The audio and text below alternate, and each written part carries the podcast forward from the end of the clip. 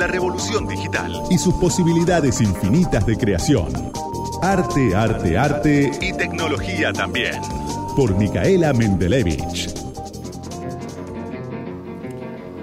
Y estamos en la columna de arte, acá en el algoritmo escondido. ¿Y qué nos trajiste para hoy, Micaela Mendelevich? Primero pintura te traje, arroba oh my choc, ahí podés ir a comprar pintura de más de 50 colores. Hay unos metalizados, hoy estoy con los metalizados, porque hay que ponerle brillo a la vida, ¿entendés? Porque estamos en la segunda hora, que hay que ponerle brillo. Vas ahí, arroba oh my choc. Metalizado para la estufa, por ejemplo. Te juro que podés pintar la estufa. O sea, podés pintar lo que quieras. La cafetera me quedó hermosa, la pinté como de rosa dorado. Sí, pinté la cafetera. Vos te das vuelta y yo te pinto arroba o mychoc. De verdad, podés pintar sobre cualquier superficie y venden las lacas para proteger porque si pintas y no barnizas arriba se te salta todo. Ojota con eso. Te voy a hablar de Warhol en baja. ¿Qué quiere decir? Warhol. Bueno, Warhol primero, ¿no? Todo el mundo eh, ubica la obra de Andy Warhol. Es como decir, no sé, Mickey Mouse o Coca-Cola. Decís Warhol, todo el mundo ubica Warhol. Lo que pasó fue que vendieron NFTs de Warhol y estaban de oferta. ¿Cómo de oferta? Estaban de oferta, muy baratos. baratito el Warhol, eso fue lo que pasó en Christie's la semana pasada.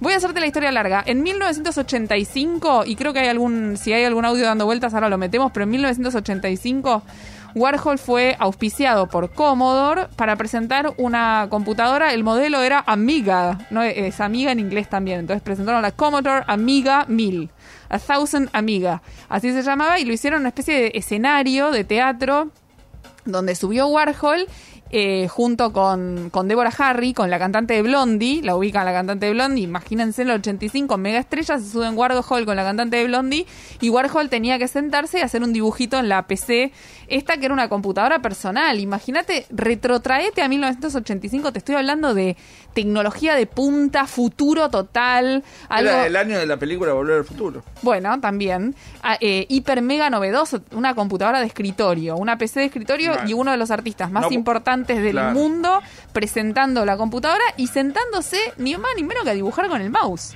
O sea, lo que hizo Warhol fue 12 dibujitos con el mouse. ¿Hace cuántos años atrás? 85, 36 exactamente, porque fue el año que yo nací. No es que me salieron rápido las cuentas matemáticas. Ah, eh, dibujó como con el mouse como pincel eh, 12, 12, 12 dibujos distintos. Hizo algunos, el primero, que es el que se pueden, si buscan Warhol Commodore Amiga, el video está en YouTube de lo que les estoy contando. Lo primero que hace es un retrato de Deborah Harry, de, de, de Blondie, de la cantante Blondie, y le hace el retrato. Después hace dos autorretratos, dibuja una banana, todas cosas muy Warhol. Una lata de sopa y un par de flores. Típico de Warhol, todo típico de Warhol hiperpixelado. Imagínate, te estoy diciendo, dibujó con el, con lo que era el Paint en ese momento. Se llamaba de hecho Pro Paint, o sea, dibujó con el Paint, con el mouse y el Paint. Eso Proto Paint.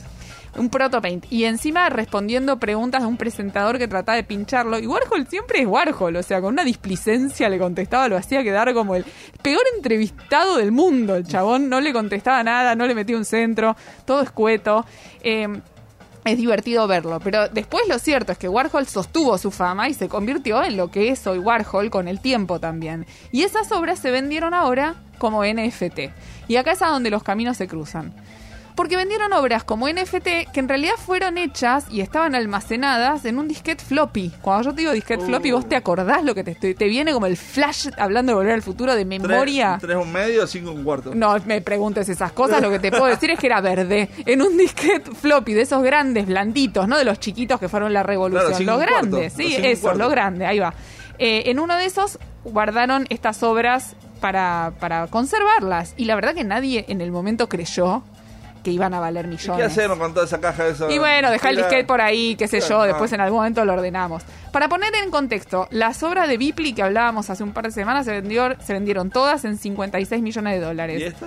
Las de Warhol la semana pasada, obras normales en papel, se vendieron una, una estampa de Marilyn Monroe a 8.4 millones de dólares y una fotografía de una de un, fotograma de una, de una película de, de 1938 se vendió en 3 millones de dólares. Y estas se vendieron, las 12, ¿estás listo? En 2.6. O sea, muy barato, de verdad lo digo. Se vendieron muy barato porque hay una discusión atrás que es muy interesante y es una, una discusión que pone en manifiesto también el tema de la conservación. ¿Qué hicieron para vender estas obras? Convirtieron lo que estaba dentro del disquete en NFT. Entonces las transformaron en otra cosa. No son, o sea, no es no lo es lo que mismo. no, no es lo mismo. Las transformaron en otra cosa y cuando las transformaron encima les otorgaron más píxeles de los que tenía. Mm. O sea, las manosearon con el Photoshop, posta, ¿eh? Con el Photoshop. Las convirtieron en punto que es uno de los formatos Sí, que sí. permite guardar el Photoshop, y les dieron muchos más píxeles de los que correspondía en, en- en el momento para lo que había hecho Warhol en un formato en el que no podías hacer. Claramente, definición no tenía lo que había dibujado Warhol desde el, desde el instituto de, de- de Warhol que está en Pensilvania y que son quienes autentifican las obras, porque vos sabés que el tema con las obras de Warhol es que como son serigrafías, hay muchas de cada uno, es recontra fácil de truchar, Claro. porque no es ni más ni menos una fotocopia la obra de Warhol, digo una fotocopia. Como un Está- grabado, yo sé que está mal lo que estoy diciendo, es un grabado, pero es un grabado que ni siquiera es una litografía donde necesitas una piedra, es una es, es una, una obra muy fácil de reproducir. Entonces es fácil truchar obras de Warhol. Tienen este instituto en Pensilvania que son quienes autentifican las obras de Warhol y dicen si eso no es. Entre otras cosas tienen ese instituto porque Warhol no tuvo familia. En general los artistas dejan ese trabajo en, eh, en, en el momento de la familia. Eh, en el lugar de la familia, digamos, en el, rol de la familia como no tenían la manera de hacerlo de esa forma, tienen este instituto. El instituto sacó un comunicado. Dicen, no hay duda de que la autoría de la obra eh, es Warhol. O sea, no hay duda de que la obra la hizo Warhol. Sugerir otra cosa está mal y es irresponsable. Lo que hay es una discusión intelectual sobre el tamaño y el formato. Y entre un disco floppy deteriorado o, una, o, una, o un archivo bien restaurado y preservado, el instituto es guardián del legado de Warhol y la elección es preservar la obra en un F- NFT. Ahora, la pregunta que yo me hago es, cuando la tecnología evolucione, ¿qué hacemos con las obras? ¿La mutamos? ¿Siempre? ¿Hasta el cansancio? ¿Hasta cuándo se puede cambiar una obra de formato sin perder la esencia misma de la obra la de mutación arte? de la mutación. ¿No era mejor vender la, com- la Commodore Amiga 1000 con las obras de Warhol adentro que lo que recibió el comprador de estas obras que pagó un millón de dólares, menos de un millón de dólares por varias, que fue simplemente una imagen mejorada, ubicada en el blo- blockchain autentificado por el Instituto Warhol? Y para, para despedirnos de esta columna, ¿por qué no, no recreamos ese momento? Escuchemos un poquito entonces de Warhol subiendo al escenario. Eh, en el momento estamos ahí, lo aplauden, aparece Warhol. uh, Amiga me gusta como dice Amiga. Are you ready to paint me? Ahí le dice ella. eh, Ladies and gentlemen, I'm Deborah here Harry. uh, Andy do his first computer portrait Primera con- using the Amiga computer. portarretrato hecho a off, Andy is computadora. going to take De a la digital historia. Snapshot of Debbie, which is running hace una foto, que es como trabajaba. Warhol, y en base a esa foto que la ponen proyectada en una pared, y ahí está Warhol haciendo el retratito. Así es como um, hizo. Entonces, si quieren eh, visualizar esto que estamos contando en radio, lo pueden encontrar en YouTube, está Warhol ahí pintando, se ríen porque Warhol no dice nada, es totalmente apático, muy Warhol, entonces el público se ríe de eso, es una pieza histórica y nos preguntábamos entonces, ¿por qué Warhol a la baja? Le ponemos cara a los números fríos de la economía. Isaac Yuyo Rutnik Del ISEPSI. te trae la realidad caliente de nuestro país. La realidad caliente nos trae Isaac Yuyo Rudnik. La realidad está caliente. Lo que no podemos calentar es la parrilla. Hola Yuyo, ¿cómo estás? Hola, ¿cómo les va? ¿Cómo están? Bien, ¿vos? Eh, bien, ahí estamos eh, con algunos datos y alguna, algunos datos del conflicto que está teniendo el gobierno con los eh, productores de, carne, con los exportadores, eh, respecto a el cierre de las exportaciones, que es la medida que tomó eh, un par de semanas atrás y que la respuesta que han tenido, que han tomado los eh, los exportadores, los productores, la mesa de enlace, es eh, eh, el cese de comercialización, que el viernes eh, volvieron a prolongar, o sea, tuvieron primero una medida de nueve días y, y el viernes la, la prolongaron hasta el próximo miércoles en el marco de una negociación que está llevando adelante el gobierno, eh, no directamente con los productores, pero está llevando adelante con los, con los frigoríficos, eh, respecto a eh, cómo se pueden generar algunas, algunas medidas que eh, signifiquen un, un acuerdo para que no sigan subiendo los precios. La protesta de los de los exportadores, de los productores exportadores, respecto a la medida que tomó el gobierno del cierre, eh, bueno, tiene que ver justamente con que hay un- una parte de su de su negocio que eh, que se coarta con el con este con esta medida del gobierno.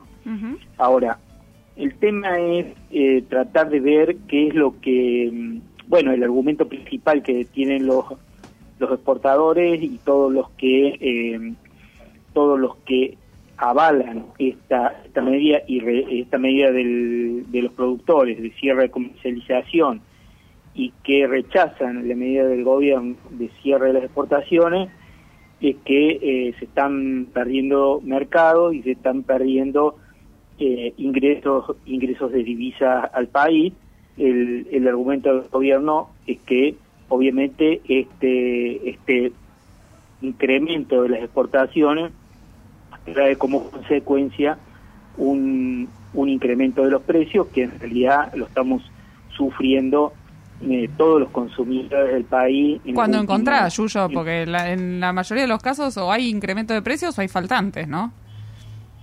Claro, lo que pasa es que esa, este corte de, de, la, de, la, de la comercialización está trayendo como consecuencia esto que vos decís, por lo menos se está iniciando ese proceso, están produciendo faltantes, aun cuando los productores dicen que eh, los supermercados y los, y los grandes frigoríficos tienen stock suficiente para, para bancar la, la, la demanda que hay, eh, pero eh, eh, sin embargo se está se está dando esta situación. Claro, que lo tengan no quiere decir que lo pongan, ¿no? En las góndolas. Una cosa que lo tengan y otra cosa que lo pongan. Exactamente, esa es otra otra otra situación que seguramente eh, se está se está generando. Ahora, eh, eh, lo que lo que es interesante ver es cómo se inicia este proceso del incremento de las exportaciones. Esto se inicia con un aumento importante de la de la demanda como de la demanda china fundamentalmente, eh, que eh, es a su vez una consecuencia de la instalación de la fiebre porcina en, en, el, en, el, en China y eh, el, el, decrecimiento como consecuencia de esa de esa fiebre porcina que implicó la el, que tuvieron que sacrificar a más o menos 100 millones de cabezas de, de ganado porcino, obviamente eh, tuvieron que salir a buscar en los mercados externos tanto carne porcina como carne bovina. Y esto eh, significó un, un, aumento de la demanda y un, eh, y un este, crecimiento de la posibilidad de vender eh, productos, eh, productos, productos de carne bovina desde la Argentina a China. Y fíjate vos que analizando los, los volúmenes, lo que se da claramente es que eh, la reducción del mercado interno, la reducción en volúmenes en el mercado interno argentino, que es que trae como consecuencia directa el incremento de los precios, eh, coincide con el incremento de las exportaciones. O sea, la producción, la, el incremento del, del, de la demanda en el mercado externo no trajo como consecuencia un crecimiento de la producción de carne en, el, en, en la Argentina, sino trajo como consecuencia una redistribución de, eh, del destino de esa producción que siguió eh, estando, que siguió siendo estable. Entonces, y un traslado eh, de precios eh, también. Claro, y entonces esto trae como consecuencia de que hay una, una reducción de la, de la oferta y un incremento eh, de los en el, hay una reducción de la oferta en el mercado interno y entonces hay un incremento un incremento de los precios. Eh, la mesa de enlace toma esta medida eh, con la intención de producir y de generar un, un- un proceso de negociación desde una posición de fuerza y eh, con la expectativa de que iba a conseguir eh, un apoyo mucho más ampliado al conjunto de la sociedad o por lo menos a amplios sectores de la sociedad, eh, tratando de equiparar las situaciones que se dieron, por ejemplo, hace varios años atrás con la con la puesta en marcha de la famosa resolución 125 en el año 2008 y más recientemente cuando el gobierno tomó la decisión, si se quiere, in- intempestiva de eh, este, estatizar eh, Vicentín, de, de- de estatizar la este, empresa la empresa Vicentín